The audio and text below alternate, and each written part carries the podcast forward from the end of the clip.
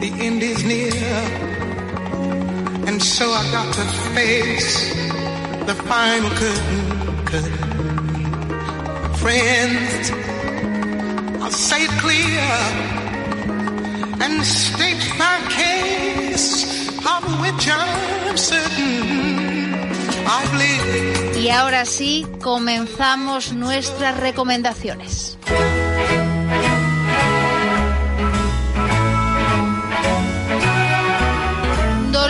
Pino, buenas tardes. ¿Qué tal, doña Paloma? ¿Qué personaje histórico nos va a rescatar hoy del olvido? Pues muchas veces con Dieter Brandau, al finalizar la sección, comentamos qué pena con este personaje, la película o la serie que se podría hacer, pero aquí nadie hace nada. Bueno, pues a una vez que alguien hace algo, una bazofia. Oiga, me refiero al personaje de Inés Suárez. Inés Suárez pues fue una mujer nacida en Plasencia que se casó con un eh, aventurero llamado Juan de Málaga que partió para América para participar en la conquista, la, dejándola en tierra. Eh, ella estuvo 10 años esperando y harta de esperar pues siguió a su marido hacia el Nuevo Mundo.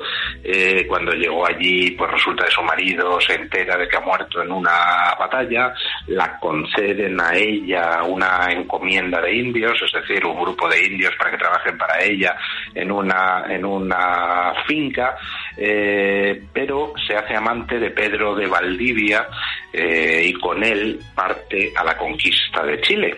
Y es una mujer cuyo, eh, digamos, momento estelar es cuando Pedro de Valdivia abandona la recién fundada ciudad de Santiago de Chile para, para aplacar una rebelión de indios y entonces resulta que el grueso de los indios, al ver que sale de la ciudad Pedro de Valdivia, ponen cerco a la ciudad y Inés Suárez, pues ni corta ni perezosa, eh, agarra la espada y con sus propias manos decapita a siete caciques indios que tenían de rehenes y les arroja las cabezas a los sitiadores, con lo cual los sitiadores, pues llenos de miedo, levantan el sitio, ¿no? O sea, era una mujer eh, de armas tomar y con ella pues se podría hacer una serie, una película eh, maravillosa y de hecho pues Isabel Allende hizo un libro eh, muy conocido, Inés del alma mía y con ese mismo título Amazon Prime acaba de estrenar la serie Inés del alma mía. Vaya basura, la misma basura progre eh, que siempre que se toca algún tema histórico español.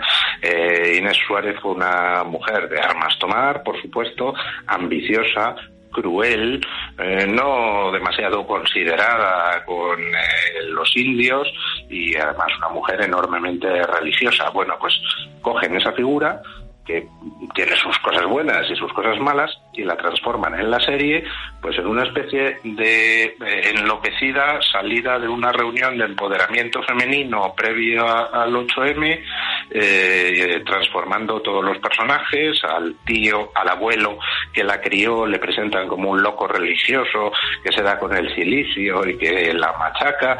Eh, vamos demencial demencial. Es coger una figura histórica pasarla por el tamiz progre y al final pues salir lo que ha salido en la serie esta de Amazon Prime. Una auténtica basura vamos no pude ni acabar el primer eh, capítulo y la verdad es, resulta un poco desesperante ver que tenemos figuras históricas que podrían dar lugar a películas pues eh, infinitamente más maravillosas que muchas eh, muy conocidas y sin embargo los guiones sistemáticamente recurren al tópico negro legendario, recurren al tópico de curas malos, eh, en este caso pues la protagonista como es mujer, pues eh, mujer buena, eh, todo muy cansino, todo muy cansino. Bueno, pues don Luis, yo solo puedo darle las gracias por ahorrarnos a nosotros que perdamos el tiempo. Bueno, venga. Un saludo, buen fin de Un semana. saludo igualmente. Caracol, caracoles pa, pata brava. Alejandro Vara, buenas tardes. Hola, ¿qué tal? Muy buenas tardes. Tengo que hacerte una confesión y es que esta es mi recomendación favorita. Que no se enfaden el resto, pero tenía que decírtelo. A todo el mundo le gusta ir a los bares, ir a las barras y tomar tapas y unos vinitos. Es que esto es una cosa universal. ¿Qué le vamos a hacer? Si es que es lo que hay. ¿Y dónde nos vas a llevar hoy, Alejandro? Pues mira, primero que nada, eh, vamos a decir que vamos a salir un poco de Madrid. Es una- eh, hemos ido a algún sitio que otro y hoy vamos a hablar de un sitio de Barcelona que nuestro espía paraguayo en la ciudad condal nos ha recomendado y que yo había conocido tiempo atrás, pero ahora está actualizándose. Se llama 65 degrees, que es 65 grados en inglés, degrees, escrito degrees. Está en el barrio del Borne, el más tradicional, lleno de hippies en Barcelona, lleno de progres, pero que con la nueva situación, con la pandemia, pues bueno, algunos bares no están todos al 100% y también han desaparecido los guiris, por lo tanto, es muy mala noticia económicamente y hay que echar una mano. Y entonces este bar que es, pues es un antiguo bar que en su momento estaba lleno de gente del barrio y ahora digamos que eh, ha entrado unos chavales muy muy voluntariosos con muy, muy buena idea de la cocina, muy buena idea de lo que quiere la gente y que se llama Peter, uno de los que está al frente, un saludo a Peter que lo hace fenomenal. Y es así muy moderno de decoración, tiene una terraza sensacional, tiene una barra no muy grande y unas mesitas dentro, acogedor, diseño bonito, buen ambiente, moderno, eh, ¿Y qué es lo que te dan de comer? Pues mira, el concepto del 65 degrees, ¿por qué se llama 65 grados a todo esto? Pues mira, tienen una en el brunch que sirven, es un brunch que abren a las 11 y terminas hasta las 4, es decir, que puedes desayunar y comer prácticamente lo mismo a lo largo de toda esa mañana, es que tienen uno de, las, de los eh, atractivos, son los huevos benedicto. ¿En qué consisten? Pues que los hierven a 65 grados y te los sirven con un brioche, con pato, con bacon, con salmón, con confitura de setas. Es un pedazo de plato que es un brunch, te sirve desayuno de almuerzo, pero la clave son los 65 grados de huevo o los huevos. Y hay que reconocer que está muy bueno. ¿Y qué más cosas tienen en 65 degrees? Yo recomendaría bueno, dos cosas. Lo primero, si puedes, ponte en la terraza, que se está gustísimo. Hacen una cocina así como un poco, bueno, de fusión y muy creativa. Y hay dos o tres cosas muy recomendables. Por ejemplo, mmm, las croquetas son unas croquetas singulares. Aquí ya sabe nuestros oyentes que somos maniáticos de las croquetas. Lo saben. Entonces estas son son muy especiales. A ti también te gustan las croquetas, ¿verdad? Mucho, Paloma? mucho, Alejandro. Estas son muy singulares, son muy crujientes, crujientes por fuera, muy melosas por dentro y tienen de característica que son rellenas de arroz de jazmín con salsa curry. No te haces idea lo delicioso que es esto. A mí de entrada, cuando me lo dicen, cuando lo leo en, la- en el menú, digo, oye, ¿y esto, esto a qué sabrá? Bueno, pues sabe a un exotismo agradabilísimo y es una sorpresa en el paladar, pero una sorpresa positiva, porque hay veces que te llevan a unos territorios en esto de la fusión yo no quiero saber nada de esto porque no va conmigo. Pues estas croquetas realmente están muy ricas. También es muy recomendable el ceviche de pulpo, que lo hacen sensacional. Yo no soy muy de ceviche, pero soy muy de pulpo. Y este que le ponen así como una cebollita con aguacate y está muy rico, muy bien cocido, muy bien tratado. Y el pulpo siempre es muy complicado de hacer. Y si te pasas o, no llegas, no hay quien se lo coma. De modo que esto es recomendable. Y luego tiene unas tortillitas así estilo eh, mexicano, fritas que llevan de- por dentro una mm, especie de papada crujiente que es un relleno que eh, entra fenomenal. No es que sea un bocata, pero es como un, como un pinchito muy agradable. Es, son las raciones, no son muy grandes, son pinchos para hacer como una selección y probar tres, cuatro, tres o cuatro cosas. Los precios están muy bien, la calidad-precio sensacional.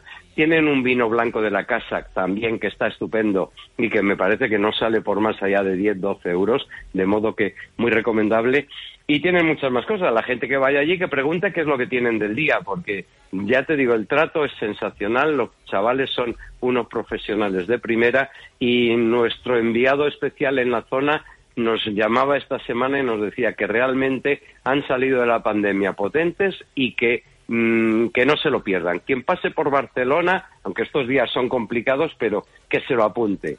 El local se llama 65 Degrees. Está en el carrer del Davant, del Portal Nou. Número 3, está enfrente del Síndic de Greuges, no tiene pérdida. Entre el Arco de Triunfo y el, y el, y el Paseo del Borne.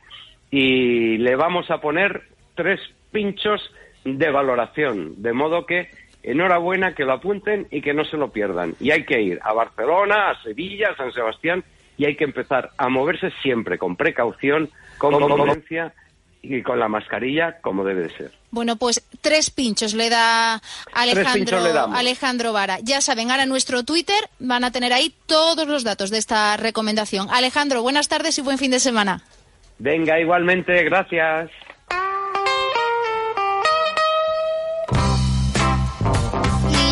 Está por aquí Carmelo Jordá. ¿Qué tal? Buenas tardes. Muy buenas tardes. Pues estoy no enfadado, pero un poco dolido sí. ¿Por qué, Carmelo? Porque prefieras a Alejandro, eso, en fin, ya lo hablaremos tú y yo, pero bueno, en fin, voy a hacer como que no te he oído, ¿vale? Venga, venga, hacemos así. Luego lo hablamos tú y yo en privado. Venga, a ver, ¿dónde nos llevas? Mira, vamos a ir a Galicia, vamos a ir a una localidad preciosa que se llama Rivadavia y vamos a ir por dos o tres razones. La primera porque es muy bonita, ya lo he dicho. La segunda porque, digamos, el tiempo es un pelín distinto al de Madrid. Si alguien lo mira ahora por ahí dirá, hombre, pues están a 34 grados, que no es tanta diferencia. Yo diré, sí, pero de madrugada están a 18. Así que sí que hay ahí alguna diferencia. Y luego la última razón, pero no menos importante, sino casi más, porque esta ciudad es una de las tres ciudades gallegas que pertenece a la red de juderías de España. Así que tiene no solo un pasado sefardí muy interesante, sino, digamos, una voluntad de preservarlo y eh, varios sitios en los que se puede ver ese pasado, ¿no? Por ejemplo, el más importante, el Centro de Información de los Judíos en Galicia, que es un museo bastante, bastante apañadito, no demasiado grande, pero con muchos datos, mucho interés, y que yo creo que es una cosa que tampoco hay tantos en España, así que vale, vale mucho la pena. También hay otras cosas, digamos, que nos remiten a ese pasado, aparte de un, de un casco antiguo precioso, lleno de calles de estas que me gustan a mí, en cuesta, con mucha piedra gallega, granito este al que le queda también la lluvia. Pero bueno, como decía, hay varias cosas, como por ejemplo la Casa de la Inquisición, aquí digamos el, el detalle un poco triste de ese pasado, pero bueno, es lo que es lo que había y otras cosas que ya no son solo del pasado, sino también del presente y son lo contrario, son muy alegres, como en este caso la Taona de Herminia. Herminia es una mujer de allí de Rivadavia con una edad que no voy a decir porque soy un caballero, pero muy elevada ya y con una guasa y una coña que es demasiado, es decir, es todo un personaje y además de ser un todo personaje y bueno, encantadora, simpatiquísima, hace unos dulces con recetas sefardíes que son una cosa verdaderamente alucinante. Así que animo a todo el mundo allí a ir a la Taona, a conocerla y, por supuesto, a llevarse unos pocos de esos dulces que están muy ricos. Y bueno, tiene alguna cosa más eh, la ciudad, la Plaza Mayor es preciosa, que no se le pase a nadie. Tiene un castillo allí en mitad de la ciudad, que es una cosa bastante... Por cómo está y tal, a mí me llama mucho la atención. No voy a decir más para que la gente lo descubra, yo creo que vale mucho la pena. Y luego, eh, algo muy importante, que es que Rivadavia es, eh, iba a decir la capital, bueno, digamos el centro de la denominación de origen Ribeiro, así que muy cerquita de la ciudad y entre unos viñedos preciosos está el Museo Gallego del Vino, que es realmente un sitio que vale la pena conocer y que está muy bien. Primero, porque todo lo que puedes aprender allí Segundo, porque está en un sitio espectacular, es para que se haga la gente una idea, yo creo que eso la sorprenderá. Era como algo así como la sucursal que tenía un monasterio desde la Edad Media, ¿eh? un monasterio de Santiago de Compostela para fabricar allí vino. Santiago de Compostela está como a 100 kilómetros. Así que se haga la gente la idea de lo importante que era para esos monjes y para la Galicia de la Edad Media el vino que se hacía allí. Estamos hablando de una tradición que viene, pues fíjate de dónde. Y por último, y metiéndome un poco en el terreno de Alejandro, no sé si será por celos o por qué, pero justo al lado del Museo Gallego del Vino hay un restaurante que se llama, bueno, restaurante, bodega y hotel, todo junto, que se llama el Casal de Amán, que desde luego es de esos sitios que como lo visites y pases allí solo una comida, no digo ya si pasas un fin de semana, no se te olvida en la vida. Lo bien que se come, lo bonito que es, lo maja que es la gente y lo a gusto que se está. Así que, bueno, yo creo que hay para un fin de semana largo, un puente incluso por Rivadavia, Rivadavia y sus alrededores. Pues a mí me has convencido porque entre, entre el vino, los dulces y la temperatura de madrugada, vamos. Hombre, es que eso parece que no, pero a estas alturas pagaríamos todos, ¿eh? Al menos todos los que estamos en Madrid. Así, así es, Carmelo. Buen fin de semana. Vale, ya tenemos esa conversación tú y yo, ¿vale? La tendremos, la tendremos. Un beso. Un beso. En Es Radio, es la tarde de Dieter.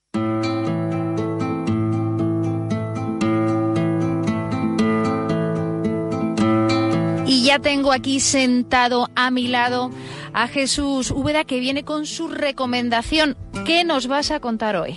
Hola Paloma, pues mira, te traigo un libro del periodista y escritor Antonio Pérez Henares que se llama Cabeza de Vaca y es una biografía novelada o una novela histórica, llámalo X, sobre el famoso conquistador jerezano.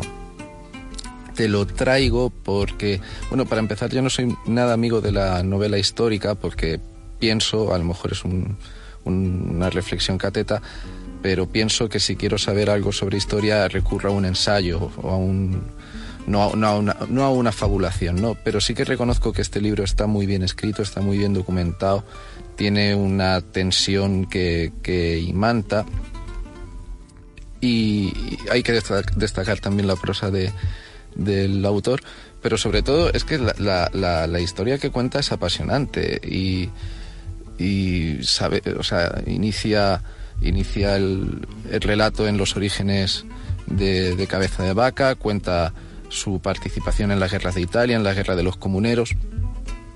Cuenta, por ejemplo, una historia muy, muy interesante y es que el, duque de Medina Sidonia tenía problemas de circulación ahí en los bajos y, eh, claro, no dejaba embarazada a su mujer. Y para ello, Cabeza de Vaca y otros tantos llevaron a unas señoritas de las que cobran de Sevilla al, al palacio del duque de Medina Sidonia y ni aún así. Entonces, por lo visto, una vez pagado ese servicio, los señoritos dijeron vamos a, disfrutarlo, ¿no? Alguien se fue de la lengua a un confesor o a lo que sea y fueron estuvieron a punto de ser procesados por la Inquisición. Lo que pasa es que al final, como eran nobles y demás, hicieron sus tejemanejes y se escaparon. Se marcha con Pánfilo en la, en la expedición de Pánfilo de Narváez a, a las Indias, querían conquistar la tierra florida. La, expedición es un maldito desastre. Y al final mueren casi todos los españoles, salvo cuatro, cabeza de vaca y tres más, y se ganan la vida de buhoneros siendo esclavos. Luego él, él, coge fama como, como chamán y lo llaman el gran chamán blanco. Y se pasa ocho años nueve, ahora mismo no me acuerdo, recorriendo el sur de Estados Unidos desde, desde el este al oeste hasta que llega a, la costa occidental, noroccidental del, del, actual México, se encuentra con los españoles y resulta que los españoles son unos canallas con los que se encuentra. Y, eh, y tan canalla que el, el, gobernador de esa zona, que se llamaba Nuño Beltrán de Guzmán, termina volviendo a España encadenado. Y bueno, la, la, historia está muy bien contada y y es muy española porque Beltrán, uy, perdón, Beltrán, Cabeza de Vaca, que era un tío que hizo una hazaña extraordinaria, eh, termina muriendo, no, no lo recuerdo como le dice Pérez Cenares, pero está muy bien escrito, pero algo así como triste, solo y abandonado en un monasterio. Y en fin, me parece que es un personaje muy interesante, que el libro está muy bien escrito y que resume en, en, un solo personaje lo mejor y lo peor de nuestro querido y doliente país. Y por lo que cuentas, entretenido, ¿no? Muy, muy entretenido. entretenido. Muy entretenido, Es que es, es, es, una aventura extraordinaria. Para empezar, bueno, en realidad, ya al margen de la, de la hazaña en sí de, de cabeza de vaca, a mí cada vez me, me, me, atrae más el tema de la conquista de América, porque yo me imagino a un porquero de Cuenca o, o a un maleante de Ciudad Real llegar a un mundo y ver que todo es verde y que hay unos pájaros gigantes rojos que, que, que chillan y, y, ver unos lagartos de 4 o 5 metros. Ostras, es que es como si ahora vinieran unos. como si como llegara a un planeta extraterrestre. Es decir, esto es. Es que lo llamaban el nuevo mundo por algo. Y, y este es un gran ejemplo de un nuevo mundo.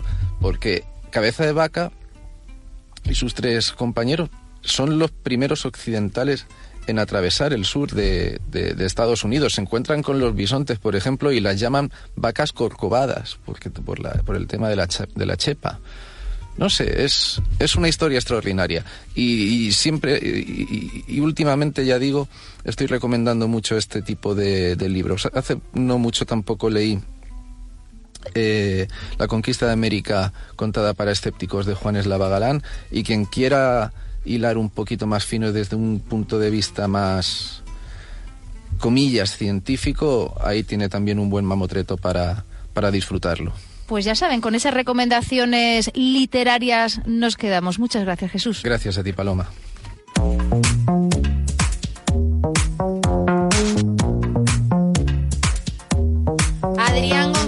Director de comunicación de los laboratorios Mundo Natural. Buenas tardes. ¿Qué tal? Buenas tardes. Bueno, Adrián, tengo que confesarte que yo me llevaría todos los productos porque además son muy efectivos. Exactamente, pero eh, hay ciertos productos que, que es mejor eh, racionarlos y utilizarlos en momentos puntuales, como por ejemplo el colágeno antiox.